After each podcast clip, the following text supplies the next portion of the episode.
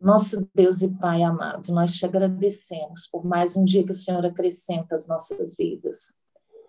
Nós queremos te agradecer porque o Senhor tem cuidado de nós, tem cuidado de nós em meio a uma pandemia, tem cuidado de nós em meio a essa situação tão difícil para tantas pessoas que nos rodeiam, mas o Senhor tem sido fiel, o Senhor tem nos abençoado. Nós queremos agora que o Senhor volte os seus olhos para a nossa lista, que o Senhor contemple cada um ali com aquilo que ele precisa, com aquilo que ele tem necessidade, que o Senhor venha fofar os leitos dos doentes, dar-lhes a cura no tempo certo e dentro da tua vontade.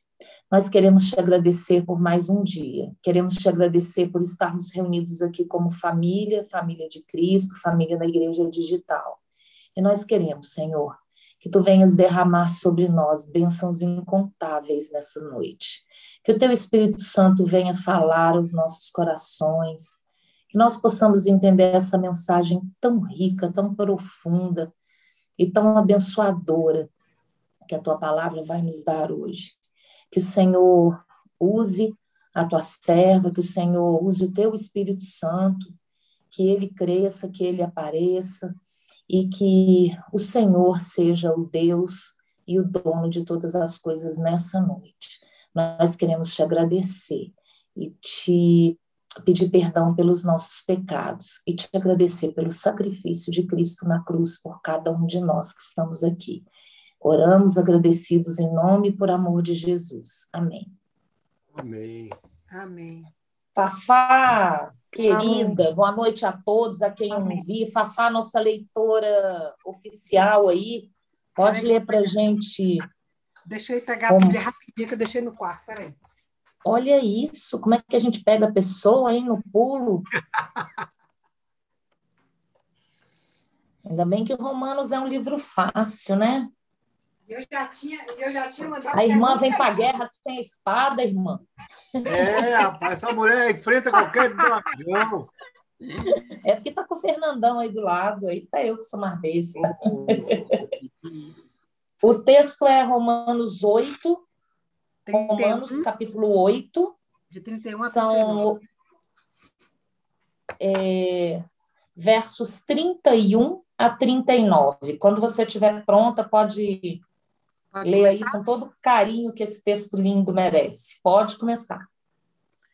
Que diremos, pois, diante dessas coisas? Se Deus é por nós, quem será contra nós? Aquele que não poupou seu próprio filho, mas o entregou por todos nós, como não nos dará juntamente com ele e de graça todas as coisas? Quem fará alguma acusação contra os escolhidos de Deus? É Deus quem os justifica. Quem os condenará? Foi Cristo Jesus que morreu, e mais, que ressuscitou e está à direita de Deus e também intercede por nós. Quem nos separará do amor de Cristo? Será tribulação, ou angústia, ou perseguição, ou fome, ou nudez, ou perigo, ou espada? Como está escrito: por amor de ti, enfrentamos a morte todos os dias. Somos considerados como ovelhas destinadas ao matadouro. Mas em todas essas coisas somos mais que vencedores, por meio daquele que nos amou. Pois estou convencido de que nem morte, nem vida, nem anjos, nem demônios, nem o presente, nem o futuro, nem quaisquer poderes, nem altura, nem profundidade, nem qualquer outra coisa na criação será capaz de nos separar do amor de Deus que está em Cristo Jesus, nosso Senhor. Amém. É um Amém. texto lindo demais, né? Bom, eu acredito que muitos de nós já leram ou já tiveram alguma experiência com esse texto, né? E ele me leva a pensar em um amor sem medida. Aí eu comecei a pensar sobre altruísmo, que altruísmo para mim tem um pouco a ver com isso, né? E o seu significado, e fui pesquisar a etimologia da palavra e descobri que tem um, um, uma origem francesa, enfim. Resumindo, altruísta é aquela pessoa que pensa nos outros antes de pensar em si mesmo. Aí eu não me contentei com isso e passei aí pelo mundo biológico e descobri umas coisas engraçadas, descobri uma história interessante. Que os pinguins, quando eles estão lá nas geleiras e eles querem ir para o mar nadar e eles têm necessidade disso e eles não têm noção porque eles acham que pode ter algum perigo ali, né? E aí o que, que eles fazem? Eles vão chegando perto do mar e o pinguim que está mais próximo do mar, eles vão e empurram ele, tipo, empurra o amiguinho. Por quê? E deixa ele nadar. E aí, se ele não for devorado por nenhuma presa, por nenhum predador, aí os outros pinguins pulam no mar e vão nadando junto com ele, porque aí é sinal que não tem perigo. Altruísmo é eu perder para você ganhar. Nesse caso aí dos pinguins, você perde para eu ganhar. Isso aí não tem nada de altruísmo, né? Isso é egoísmo. A gente pode dizer assim. O altruísmo verdadeiro, ele exige sacrifício na ação. Aí me levou a pensar na mãe.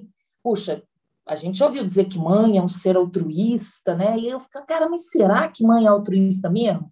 Será que mãe assim ela dá e lá no fundo ela não dá aquela cobrada depois que o menino cresce? Porque quando você era pequena eu fiz isso, porque agora tu não me vem não vem me visitar. Será que mãe é tão altruísta assim que ela faz tudo e não cobra nada? Bom, aí eu pensei aonde é mais claro a manifestação desse espírito de doação visando o outro e cheguei na cruz. Para mim é o maior exemplo de altruísmo integral, né, que mais mexeu comigo. A verdade é que nós nunca vamos entender o amor de Deus. O que levou Deus a nos criar? Ver o nosso pecado, ele, ele, ele viu né, o nosso pecado, ele preparou a nossa redenção, ele morreu no nosso lugar, e ele voltar para nos buscar e fazer de nós pessoas dele, e ainda dizer: Eu vou preparar-vos lugar, para que onde eu esteja, estejais vós também. Senhor! Que isso! O Senhor cria, a gente peca, dá errado, aí o Senhor vai, morre por nós, ressuscita, a gente demora para crer nisso, e ainda quando a gente peca, o Senhor vai, perdoa, vai e prepara um lugar vem, busca e fala: Eu quero que vocês estejam comigo. Pô, mas eu não queria estar comigo. Só sendo o Senhor mesmo para querer estar comigo. Aliás, se qualquer um de nós fôssemos Deus, nós não faríamos isso. Ao contrário, nós falaremos: Ó, oh, tá aí, ó, eu sou Deus, eu estou aqui, se você não quer, tchau e benção. E vou seguir minha vida, porque afinal de contas eu sou Deus. Mas a verdade é que Deus nos ama de uma maneira que nós nunca iríamos entender. Nós somos ligados a Ele pelo derramar do sangue, que teve um preço muito alto para justificar o homem. É isso que esse texto fala. Porque o pecado era para ter nos matado e destruído, mas ele morreu em nosso lugar. Nós somos igreja digital, nós estamos aqui hoje como igreja, como família, porque houve um sacrifício por mim e por você. Isso que eu vou dizer agora já foi dito aqui, você sabe disso, mas é porque sempre me impressiona. O cristianismo é a única religião onde o fato central é a humilhação e a morte do seu próprio Deus. Só um pai verdadeiramente altruísta executaria essa obra de redenção com tanto amor, com amor tão puro, um amor tão verdadeiro só sendo um, um, Deus do tamanho que ele é mesmo. E Paulo começa esse texto que a gente leu é, dizendo: O que diremos, pois, acerca dessas coisas? Que coisas? Que coisas são essas que Paulo estava falando? Se você voltar aos capítulos aí atrás, você vai entender que Paulo estava falando de diversas coisas, de tudo que envolve o nosso dia a dia, das contingências, das maldades. E aí ele pergunta no verso 31, o que temos a dizer a respeito da realidade que nos é contrária, né? Essa confusão toda que está por aí. Aí ele já diz logo a primeira verdade que eu queria que você entendesse hoje. Deus é por nós. É a primeira verdade que ele revela nesse verso. Deus é por nós. Nós estamos num universo em que a maldade bate na nossa porta sem escrúpulos, se passar pela sua cabeça que Deus é um causador das nossas dificuldades, você está tendo uma visão equivocada de Deus. Porque Paulo diz: Deus é por nós. A primeira informação que ele dá para a gente, que eu quero que você guarde essa noite, é essa. Número um, Deus é por nós. Número dois, Deus nos deu seu Filho Jesus Cristo. Isso quer dizer que ele é por nós, sendo nós, sendo contra si mesmo. Então vamos lá. Ele é por nós, sendo contra si mesmo, porque nos deu Jesus. Então, naquele momento, ele amou tanto o mundo que deu seu filho Jesus isso é altruísmo. Isso é o que eu estava falando lá no começo do texto. Número três, Deus nos deu Jesus e nos dará com ele tudo o que nós necessitamos para cumprir o seu propósito nas nossas vidas. Número quatro, Deus escolheu não imputar contra nós o nosso pecado. É o que esse texto vem relatando aí. Quando Paulo pergunta quem vai acusar os escolhidos de Deus, é Deus quem os justifica? Quem vai nos condenar? Caramba, Deus escolheu não nos tratar segundo os nossos pecados. O pecado não faz parte da equação da maneira como ele se relaciona conosco. E os salmos, eles dizem muito isso. Diz que Deus não nos trata de acordo com as nossas transgressões. Então, se alguém disser, ele não merece, Deus vai responder, eu sei que ele não merece. E se alguém disser assim, ah, mas e o que ele fez ontem à noite? Você viu? Deus vai dizer, eu vi. E o que ele fez no mês passado? Você lembra? Deus vai dizer, eu me lembro disso também. Eu dei meu filho por ele. Eu escolhi ser a favor e não contra ele. A quinta coisa que eu quero que você veja que esse texto vai descrevendo para gente: Jesus morreu e ressuscitou por todos nós, em nosso favor. O castigo que nos traz a morte, Deus imputou sobre Jesus. Deus é por mim, Deus é por nós. Deus já me deu seu filho e ele não vai me tratar mais segundo o meu pecado. A sexta coisa que eu quero que você entenda: Jesus intercede por nós. O texto continua dizendo isso. Mas o que é Jesus interceder por nós? Caramba, essa palavra é difícil, né? que palavra é essa interceder? Não é, não é que Deus está bravo e aí Jesus chega e fala: Ó, oh, calma aí, pai, nada disso, pega leve com meu filho. Não é igual a gente intercede ali para um filho quando o pai está bravo, aí a Fafá chega e fala: pô, Nando, coitada das meninas, deixa elas saírem. Não é esse tipo de intercessão.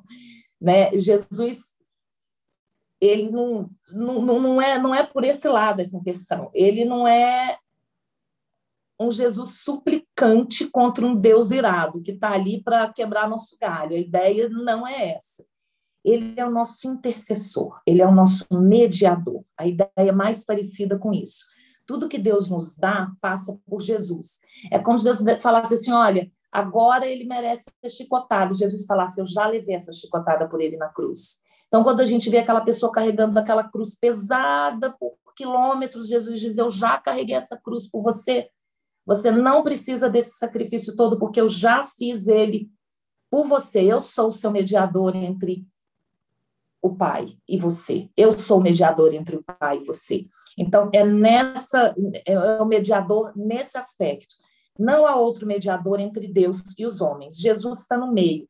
Tudo quanto Deus nos dá, passa por Jesus. É essa a ideia. A vitória final é nossa. Em todas essas coisas, nós somos mais que vencedores, é o que esse capítulo continua nos dizendo. E esse último capítulo da história já está escrito. Eu, eu vi uma vez uma história de uma criança que estava lendo um livro ali, onde um príncipe atravessa uma floresta para salvar a princesa, e ele tem que lutar com dragões, e de repente a mãe dele grita e diz: Davi, vai dormir. E ele ficou curioso, porque ele queria saber o final da história, mas ele era um menino muito obediente. E aí ele disse assim: Bom, eu vou adiantar aqui só para ver o que, que aconteceu. Aí ele adianta e ele descobre que o final vai ser vitorioso. E aí, para não teimar com a mãe, ele resolve dormir. No dia seguinte, quando ele acorda, ele abre o livro de novo e diz assim: Bom, deixa eu ver o que, que aconteceu nesse ínterim até dá tudo certo, que eu fiquei curioso. E aí ele vê lá a princesa chorando e ele começa a dialogar com a princesa, não, não chora. E aí vai dar tudo certo. Aí ele vê o príncipe lutando com o dragão e ele diz: não precisa lutar, você vai ser vencedor. Assim como esse menino já sabia o final da história. O final da nossa história também está escrito, é uma das coisas que esses versículos dizem para a gente também. Quando eu vejo o apóstolo Paulo falando que nós somos mais que vencedores por meio daquele que nos amou e que a vitória final é nossa, eu sei que nós vivemos lutas e às vezes parece que não vai dar certo, não é mesmo? Mas a vitória final é nossa. Novo céu, nova Jerusalém, Deus enxugará de nós todas as lágrimas, isso é promessa. Não desanime, não desista. O último capítulo já está escrito e o vencedor é Jesus Cristo. O que mais nós podemos dizer? Nada poderá nos separar do amor de Deus. Nada o quê? Continuam aí os versículos dizendo: nem morte, nem futuro, nem anjos, nem potestades, nem mesmo o nosso pecado poderá nos separar do amor de Deus.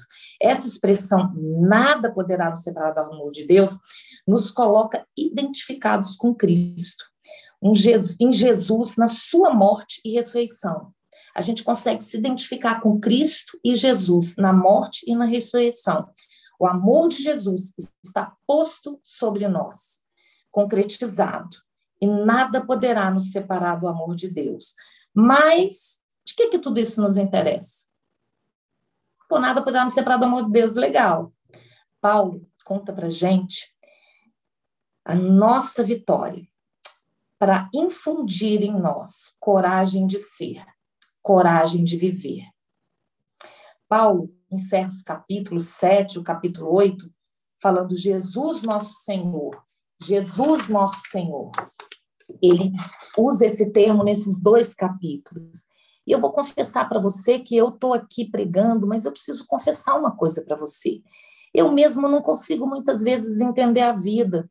Eu não consigo entender por que, que algumas coisas dão certo e outras dão errado. Eu não consigo entender algumas respostas de Deus, como quando eu perdi um cunhado que eu amava muito. Eu não consigo entender nem o seu tempo, nem o tempo de Deus, às vezes eu consigo entender. Essas coisas elas me angustiam muitas vezes. Eu não consigo entender muitas vezes o amor de Deus, mas como eu sei que esse amor existe, eu descanso. Eu não posso deixar que certas tristezas do dia a dia me levem a pensar que Deus não existe. Se nada me separa do amor dele, nada pode o separar de mim. Eu vou repetir para você. Se nada me separa do amor de Cristo, se ele não deixa com que nada me separe dele, como eu posso deixar com que algo o separe de mim? Nem as minhas tristezas, nem as minhas angústias podem me separar dele, podem o separar de mim. Resumindo, os dez pontos que a gente viu hoje, eu quero que você entenda e que você guarde essas verdades. Um, Deus é por nós. Dois, Deus nos deu seu Filho Jesus Cristo. Três, Deus não deixará de nos dar o necessário para o cumprimento do seu propósito em nós. Quatro, Deus escolheu não imputar em nós os nossos pecados. Cinco, Jesus morreu e ressuscitou em nosso lugar. Seis, Jesus intercede por nós. Sete, nada pode nos separar do amor de Deus que está do amor de, que está em Cristo Jesus. Oito, estamos dispostos a sofrer por Jesus Cristo. A vitória final é nossa, porque em Jesus nós somos mais que vencedores. Dez, nada poderá nos separar do amor de Deus que está em Cristo Jesus, nosso Senhor. Nós podemos repetir esses dez pontos aí acima, quando tudo ficar difícil para a gente, quando a gente sentir dificuldades na nossa vida. Mas, na verdade, nós temos uma só resposta: a resposta que Cristo Jesus, nosso Senhor. Dê essa resposta sempre. Responda Cristo Jesus, nosso Senhor. Quando? Quando alguém te perguntar: Você sabia que você é mal? Cristo Jesus, nosso Senhor. Você sabia que você vai morrer? Cristo Jesus, nosso Senhor. Você sabia que o mundo é hostil e nem sempre vai favorecer a sua vida? Cristo Jesus, nosso Senhor. Ah, você sabia que eu vi o que você fez na semana passada? Cristo Jesus, nosso Senhor. Você sabia que você não merece o amor de Deus? Cristo Jesus, nosso Senhor. Pode abrir o envelope dos resultados aí dos seus exames que você está esperando. Cristo Jesus, nosso Senhor. Você não serve mais para essa empresa. Busque novos desafios. Você será desligado semana que vem. Cristo Jesus, nosso Senhor. Venha a vida que vier. Digam a nós o que disserem. E mesmo quando nós estivermos diante do espelho, nos sentindo envergonhados, culpados, diante de qualquer um que venha nos confrontar, nos assolar, que nós tenhamos uma resposta só: Cristo Jesus, nosso Senhor. Porque nada poderá nos separar do amor de Deus. A história final já está escrita e ela tem um final feliz. E o seu nome está no livro da vida. Cristo Jesus, nosso Senhor. A Ele seja a glória, hoje e sempre. Amém. Amém. Amém, Lilian. Deus seja louvado. Doutora Lília, a senhora Amém. fez, fez uma terapia aqui agora que soltou suas flechinhas do bem diretamente no meu peito. Eu queria Que complementar- delícia! Queria complementar aqui alguma coisa, se for possível. Diga aí, pai. Lília, é, esse altruísmo que você fala, você traduziu para mim, principalmente para mim, de uma forma muito muito legal, muito didática, como sempre você faz, você consegue trazer a palavra dessa forma tão didática. Então eu tinha só para re- relevar algumas coisas que acho que são importantes para mim na sua na sua fala esse altruísmo ele ele ele nasce numa coragem coragem para ser altruísta é a coragem da mãe é a coragem do pai é a coragem daquele que se indispõe dentro de uma situação que muitas vezes é necessária né então esse essa coragem para ser altruísta tem que ser uma coragem para ser integral integral na forma de sentir as pessoas, na forma de amar o próximo, na forma de desejar o bem. E eu cheguei à conclusão que o amor de Deus é altruísta para com todos nós. É Essa foi a mensagem que você me transmitiu de uma forma muito objetiva. Agradeço a Deus por ter colocado você aí para botar essas palavras aqui na minha mente. Muito obrigado. Beijo, querido. Amém. Amor, Essa mensagem aí lembra a gente voltando ao início da história, Abraão e o filho. Deus poupou Abraão e poupou o filho dele, mas não poupou a si mesmo e nem o próprio filho, né? A Jesus. E Verdade. nesse verso que a Lilian traz, o 32, Deus o entregou. Não poupou o seu próprio filho, mas o entregou.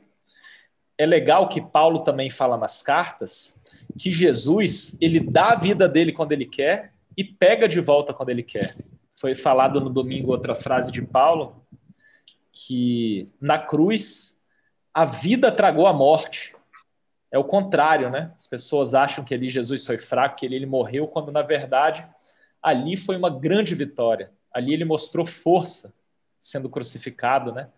Aceitando a proposta do Pai. E isso é muito lindo. O verso 37 que ela traz, somos mais do que vitoriosos em todas essas coisas que ele diz. Somos mais do que vencedores em algumas traduções. Eu estava assistindo as Olimpíadas com a Fernanda, acho que vocês estão assistindo também. Aí a gente tem esperança de medalha de ouro pelo Medina, né? Bicampeão mundial.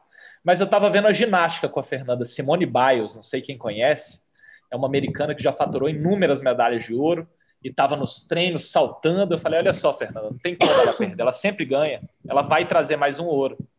E aí, de repente, a Simone foi. Esses são vencedores, né? O Medina, o pessoal está dizendo aí que ele levou só o bronze do sol mesmo, não veio nem medalha. Mas a, a Simone Biles também é uma vencedora. Eles são grandes vencedores, sim. O cara é bicampeão mundial, pô. Ela ganhou várias medalhas. E ela teve que desistir porque ela falou: eu vou parar, porque as minhas companheiras treinaram muito pesado, vou para o banco. E os Estados Unidos ficou com prata por causa de um erro dela. E realmente ela errou, uma grande vencedora. Mas o que, que esse pessoal tem em comum? São grandes campeões que uma hora podem não vencer. Qual a diferença para gente? Que nós somos mais do que ele, mais do que vencedores. Nossa nós temos a vitória escrita, final, né? está escrita, como a Lília falou. E não é por nossa causa ou por causa do nosso esforço. Olha outra diferença: eles ganham por causa do esforço deles. A gente ganha pelo que Cristo fez. Essa é a grande diferença. A última coisa que me chamou a atenção, não, tem mais duas coisas. Uma é a seguinte: a palavra saudade. Eu estou lendo um livro de um amigo que a Lilian me deu de presente, não sei se foi ele que mandou, mas ele fala o seguinte: as traduções são difíceis. Por exemplo, a palavra saudade no português a gente não consegue pegar essa palavra em nenhum outro idioma. A gente pega expressões que chegam perto do sentimento, mas não tem saudade. E aí, aqui no verso 20, 38, Paulo diz assim: Porque eu estou convencido. Mas no grego, quer dizer assim: eu tenho sido convencido, eu estou sendo convencido. Isso dá uma ideia de continuação que não traz para o português. Mas com a mensagem da Lília de hoje, a gente entende, a gente está sendo convencido da cruz a cada dia. A cada dia a gente tem que receber essa mensagem. Como disse Lutero, eu tenho que pregar para mim todos os dias, senão eu esqueço dessa mensagem. E a última você que é a mais legal. a sua fala. Ah, desculpa. A última que é a mais legal, só para não perder o raciocínio. Não, claro. As coisas confusas desse mundo. Esse mundo tem muita coisa confusa. Por que, que Deus faz isso? É claro, tá lá em, tá na Bíblia também, para confundir os sábios desse mundo, que aí eles se envergonham, eles querem projetar uma coisa, querem fazer uma fórmula, mas não existe.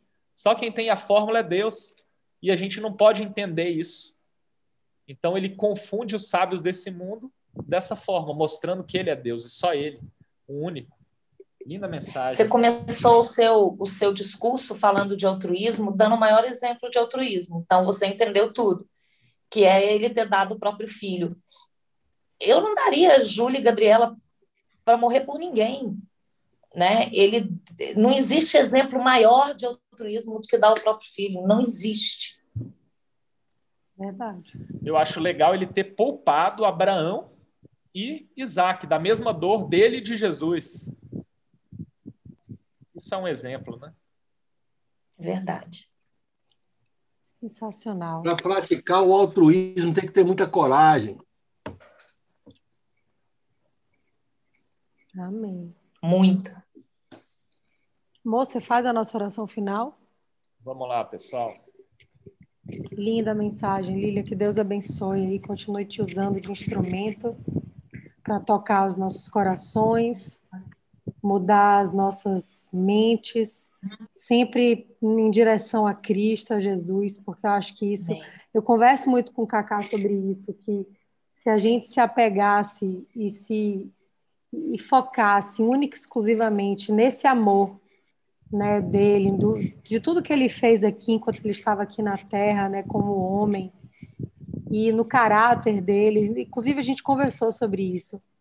O tanto que estudar isso e ler né, sobre, sobre ele, ler a Bíblia, como isso vai lapidando e moldando né, o nosso coração, as nossas atitudes, como a gente vai se transformando cada vez mais numa pessoa melhor. Né? Não é à toa que é o livro dos livros. É. E, e por mais, Fernanda, que a, fique, que a Bíblia pareça um pouco confusa em, em manifestar esse Deus, né, para quem está iniciando a caminhada, por mais que pareça confusa, eu, eu entendo muito, eu, eu amo essa, essa palavra que Lilian trouxe, que falou muito bem sobre esse altruísmo, mas principalmente o que está escrito aí no, no, capítulo, no versículo no, no 39, que, finalizando toda a ideia central aí da, da mensagem de Lília, do altruísmo, mas que esse altruísmo tão gigante, tão grandioso desse Deus Pai, que é um Deus Pai nosso e é um Deus Pai que deu seu próprio filho pelos outros filhos. Então, e que esse nada pode nos separar do amor de Deus que está em Cristo Jesus, nosso Senhor.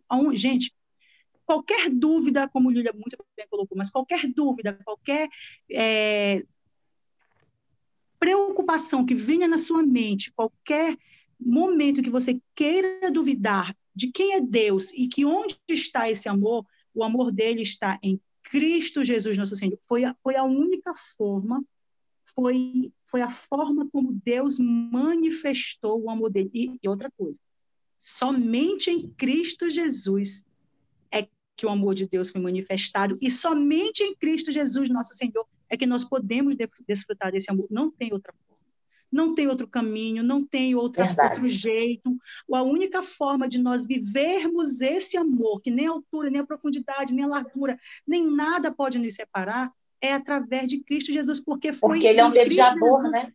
Exatamente, porque foi nele que foi manifestado. Então, se eu quero viver esse amor, entender e sentir esse amor, qual é a resposta? Através de Cristo Jesus. Somente à medida que permanecemos em Cristo Jesus, nosso Senhor, é que podemos ter certeza de que nada pode nos separar desse amor. Que fantástico isso, né? Parece, é, às vezes, não tão inteligível, mas é, é muito simples. Através de Cristo Jesus, que nós podemos vivenciar e ter a certeza plena desse amor que foi manifestado de forma tão altruísta. Isso é maravilhoso. E você lembrou um pouco a minha caminhada porque quando eu comecei a entender a grandiosidade disso, as outras coisas se tornam pequenas, porque você fala o que são as outras coisas, né? Na fila do pão, perto desse homem maravilhoso que esteve aqui, que hoje né, habita nos nossos corações por meio do Espírito Santo de Deus. Então, assim, é, é, é um negócio que invade, que, que assim, é, é eu não sei nem explicar, inunda né, os nossos corações, porque não existe nada igual, nada parecido, sabe? Me, me remeteu. É a resposta, demais. né? É, me remeteu muito. É a resposta no meio da aflição, é Cristo Jesus, nosso Senhor, é Ele, Ele é tudo, Ele é incrível. O nosso único né? E a gente e é confortante saber que a gente sabe o final dessa história, né? Que ela tem um final feliz, ela já foi escrita e nós fazemos parte dela. Então é muita bênção e merecida. Como diria Cacá, é muita graça. Amém. Olha, vai cair, a gente vai abrir o bloco só para a gente poder fazer a nossa oração final, tá, queridos? Aí vamos